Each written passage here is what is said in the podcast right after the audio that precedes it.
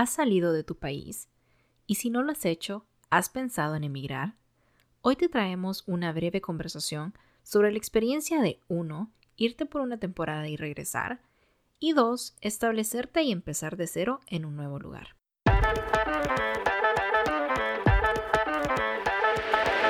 Somos una, dos, tres mujeres que un día se juntaron y decidieron conversar sobre aquello que todas y todos callan o en algunas ocasiones lo que nadie se atreve a hablar.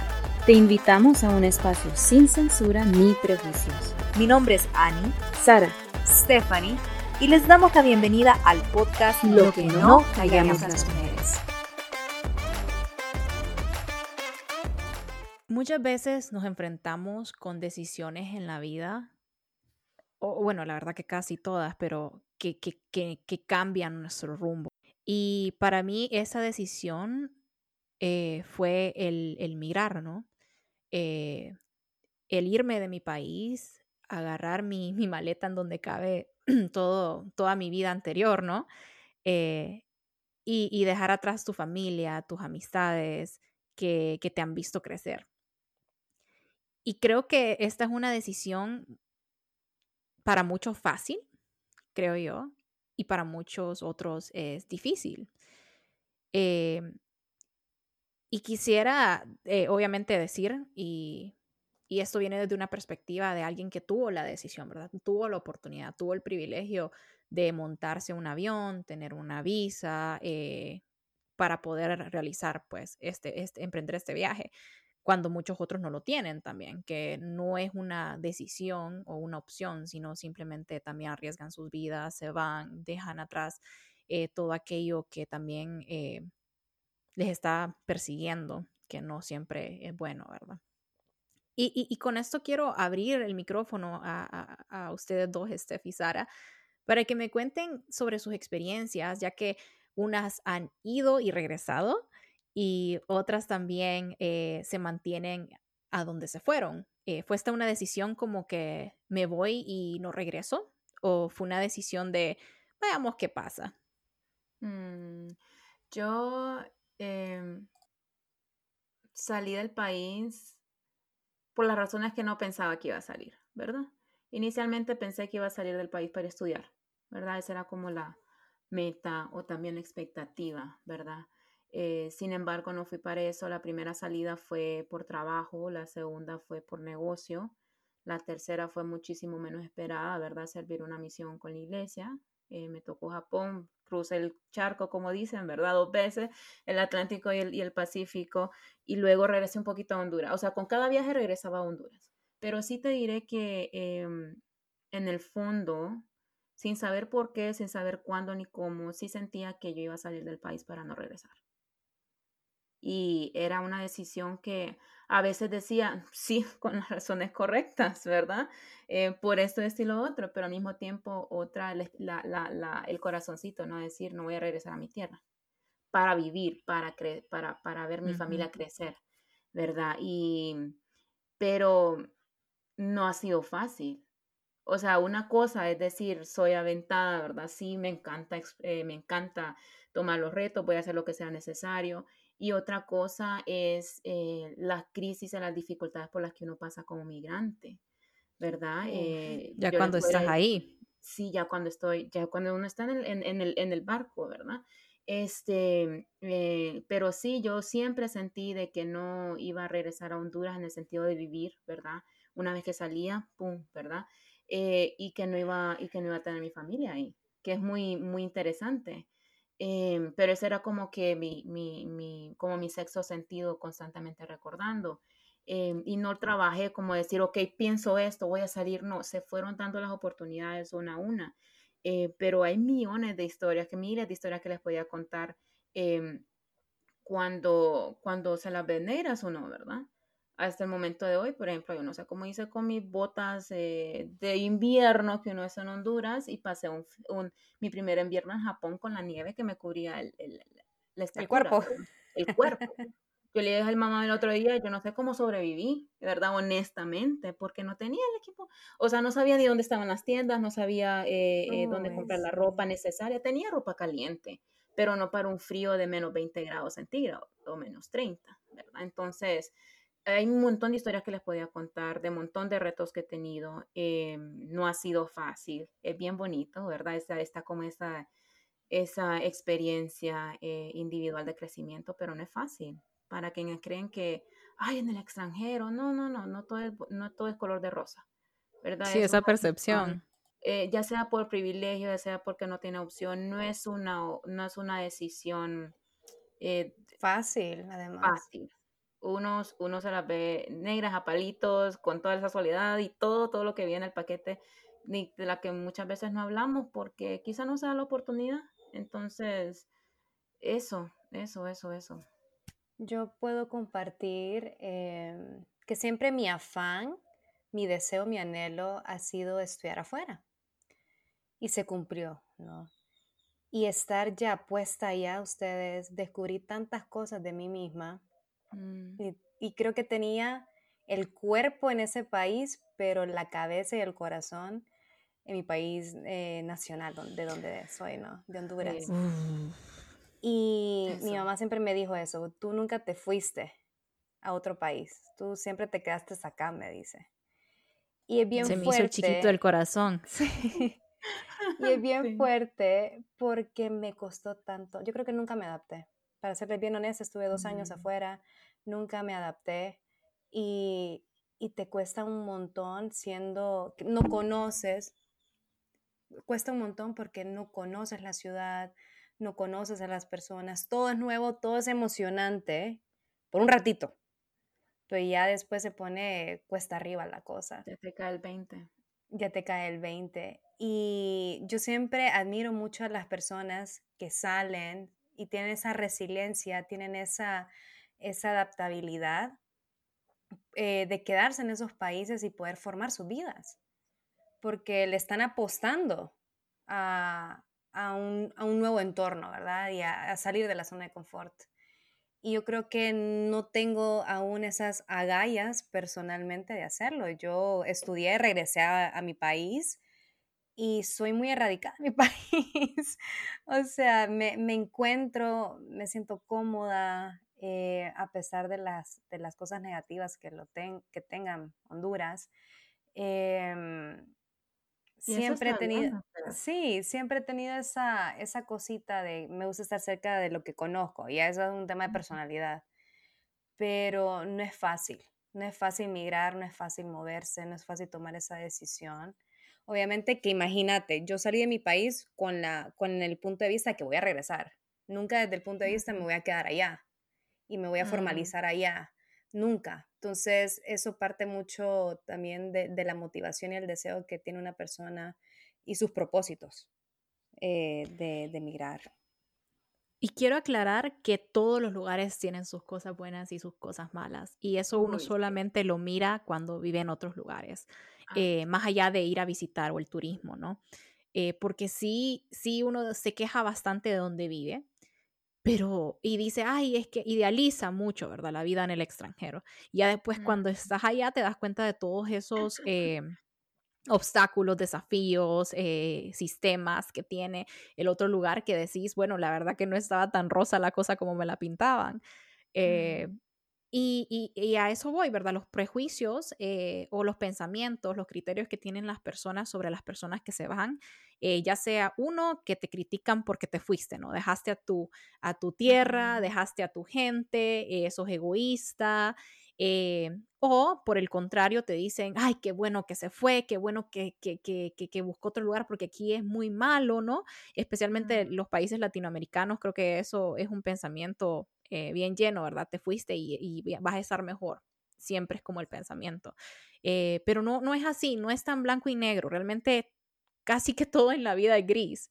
Eh, y si puedo compartir, compartir brevemente de mi experiencia, yo toda, bueno, no toda la vida, pero sí creo yo por lo menos mis primeros 17 años, 18 años de mi vida, tal vez hasta 20, yo amaba mi país, bueno, lo sigo amando con todo mi ser y, yo quería contribuir, o sea, todavía quiero contribuir a hacer cambios, contribuir a la sociedad, no dejar aislado pues eh, mi entorno, mi familia, mi gente.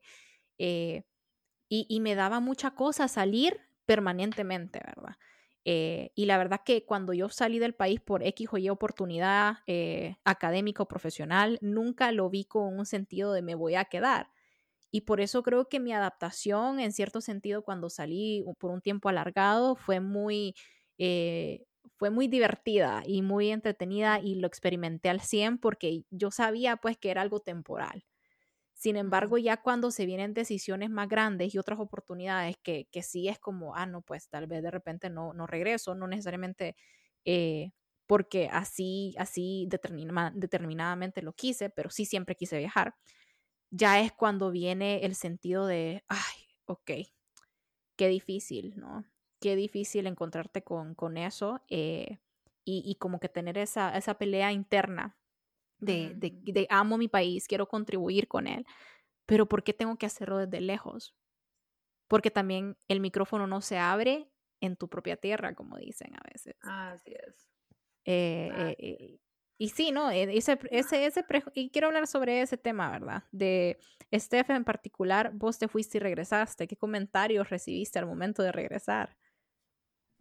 Yo me sentí pe fuera del agua, porque la gente, fíjate qué curioso, la gente cree que uno va a regresar igual. y la que cambió, es tan triste que la que cambió fui yo, el entorno se quedó igual. Entonces, ahí tú miras, em, ahí tú miras la poca evolución culturalmente que existe. Y cuando tú vienes con nuevas ideas, vienes fresca, vienes Em, con nuevas formas de hacer las cosas. Hay mucho desafío, pero siempre vas a encontrar personas que estén alineadas con tu pensamiento. Y ojo, no quiero repetir ya mucho esto, pero usualmente tú, tú tienes estas mismas ideas con personas que han tenido esas mismas experiencias que, que tú has tenido, quizás no precisamente dentro de tu país, ¿verdad? Pueden ser con contacto con otras personas. Y mm, es difícil, es complicado. Em, cuando tú quieres hacer las cosas y no es, no es el momento idóneo para hacerlas. O la persona no está, no tienen esa visión que tú tienes. Y ojo, eh, mm, quiero decir algo también, el salir no te abre la mente y te vuelve una erudita. O sea, también es la maximización que tú, tú haces de la oportunidad. Eso es algo muy importante, porque tú puedes ser la misma persona aquí en tu país como en otra, pero también es permitirte abrir la mente y eso es lo que te hace. Y no, no necesitas salir también para abrir tu mente, ¿no? Exacto. Claro. Y mm, yo me he sentido, en un principio sí me sentí, no me sentía comprendida, no me sentía entendida ni por mi familia, ni por mi jefe, ni por mis compañeras de trabajo. Y con el tiempo y con mucha persistencia y con mucha eh, positividad, pues logré em, influenciar, influenciar los mecanismos de trabajo, los pensamientos de mi familia y poner límites, ¿verdad? Que también se vale. Pero yo creo que es una oportunidad valiosa el hecho de, experimentar cosas que hay afuera, cosas que el mundo te puede ofrecer desde la comodidad de tu casa o en verdad subiéndote un avión. O sea, el punto es tener la actitud para, para recibir ese mundo. Sí, porque yo te diré que, bueno, quiero, quiero comentar antes de que se me haga el tren en dos cosas, ¿verdad? Una acerca de la actitud que dijiste, Steph, y otro acerca de, ir aquí, ir allá y, vivir en la maleta, como dicen, ¿no?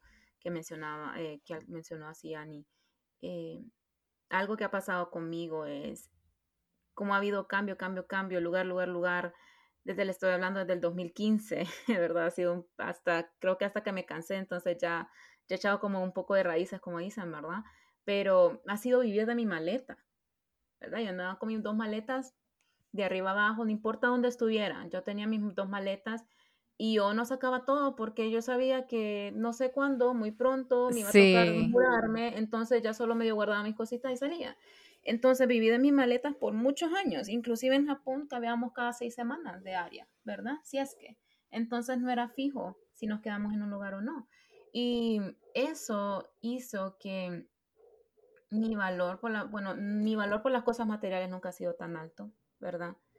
Pero el vivir de maletas todavía lo bajó aún más, ¿verdad? Porque hogar para mí cambió el concepto de hogar es donde yo vaya, hogar donde esté la eh, mi familia, ¿verdad? O mi esposo, mis hijos, en ese.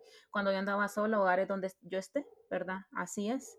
Y, entonces creció eso, pero la actitud, como hablaban ustedes dos, no es necesario salir al exterior y abrir la mente, em, pero al momento de yo estudiar mi historia familiar y ver que habían ancestros que sí se vinieron de Italia a Colombia, de Colombia, no sé cómo terminaron en Honduras, no sé la historia de ellos, pero ver esa garra de que por alguna razón ellos salieron de su tierra, ya sea porque Sí, venimos de puros inmigrantes. Sí, venimos de puros inmigrantes. Y, y, encima por todos lados, pero de ahí ver a varios eh, ancestros más próximos, ¿verdad? Donde su mente estaba tan abierta, era aquel universo pero a puro libro. Desde donde estaban, hacían los cambios que hacían y hicieron desde donde estaban. Y creo yo que es algo muy valioso que para quienes escuchan, ¿verdad? De, si hemos salido al exterior o no, y, se quedan en, Honduras por, por X o Y razón, ¿verdad? Eh, voluntario o no involuntariamente, la mente se abre de donde estemos. Y es el corazón que tenemos y la garra que tenemos que nos va a ayudar a expandir. Pero esa perfección de decir, esté en el extranjero, eh, no, es duro, es yuca. duro. Como dice Ani, todo país tiene lo suyo y algo que sí me encanta y he, hecho desde afuera. Ay, ¿de dónde? De Honduras. Ay, pero no es la no es San Pedro la, la, la, capital mundial de, de, del homicidio, qué sé yo. Y ahí yo defiendo mi país, ¿verdad? Ahí yo pongo lo mejor de mí porque yo sé que lo represento donde vaya. Y creo yo que es algo que es una presión, al menos yo la siento, una presión que yo siento representar bien a mi país, porque lo vale, lo vale. Y, vamos a tener que hacer un segundo episodio, creo yo, la verdad, porque es un tema bien complicado, un tema que trae muchísimas ramificaciones. Em, pero, pero quiero cerrar simple y sencillamente eh, diciendo que esto viene desde nuestro, nuestro punto de vista, nuestra experiencia privilegiada, diría yo, eh, porque hay muchísima gente que, que, puede argumentar que, que, no mira para atrás, ¿verdad? Una vez que se va de su tierra y, totalmente válido por X o Y circunstancia. Eh, pero un consejo que puedo dar si, si, si quieren buscar irse, ¿verdad? Es informarse primero, informarse, informarse de todo lo bueno, pero también todo lo malo, todo lo difícil, hablar con gente y personas que ya han pasado por ese eh, trayecto, aunque puede ser muy distinto al tuyo, pero que pueden darte alguna pauta, ¿no? De cuáles son las dificultades a donde sea que vayas. Y si ya te fuiste, ¿verdad? Eh, tratar de iniciar tu comunidad, que es muy, muy difícil. Eh, yo todavía sigo luchando con ello, la verdad. Eh, porque no es lo mismo tener a tu gente de toda tu vida y volver a empezar, eh, requiere mucha iniciativa y especialmente cuando sos un adulto, cuando sos una adulta, eh, el, el, estar ocupada, el estar haciendo tanta cosa, pero tomar el tiempo para tratar de buscar esa comunidad, de involucrarte. Y pues si podés, nunca te olvides de dónde venís. nunca te olvides de dónde venís. También, Ani, agregó lo que dijiste, o sea, de buscar a las personas que han salido, pero también les hablo a las quienes han salido, que por favor sean más abiertos a compartir cómo personas pueden llegar al país del interés, porque yo sé, eh, yo he experimentado aquí em, que las personas de nuestro país que están acá, que he conocido, no se abren hacia alguien les pregunta cómo es la posibilidad de poder venir, ¿no? Yo me he abierto, a mí me preguntaron, Sara, ¿cómo te voy? Me vine a estudiar. ¿Y qué tengo que hacer? Pues esto, aquí están las herramientas, aquí están los recursos. Busque, ¿verdad? Aquí está todo, de hoy todo. Pero sí sé que también hay personas que son bien cerradas de compartir lo, cómo llegar a ese país. Entonces creo que beneficia bastante que a quienes hemos salido nos abramos para hacer un recurso a esas personas que quieren esa oportunidad y quieren, quieren expandir em, eh, su experiencia en el extranjero, ¿no? Migrar. Y el consejo que les puedo dar a quienes quieren salir es que si lo quieren hacer, que trabajen para ello y lo hagan, ¿verdad? que tengan, que tengan esa experiencia. Si tienen una meta de salir en el exterior, hagan todo lo posible para hacerla y no tengan miedo. El miedo siempre va a estar, nunca va a ser el momento perfecto, pero siempre van a notar cuando es como, ok, ahorita, ¿verdad?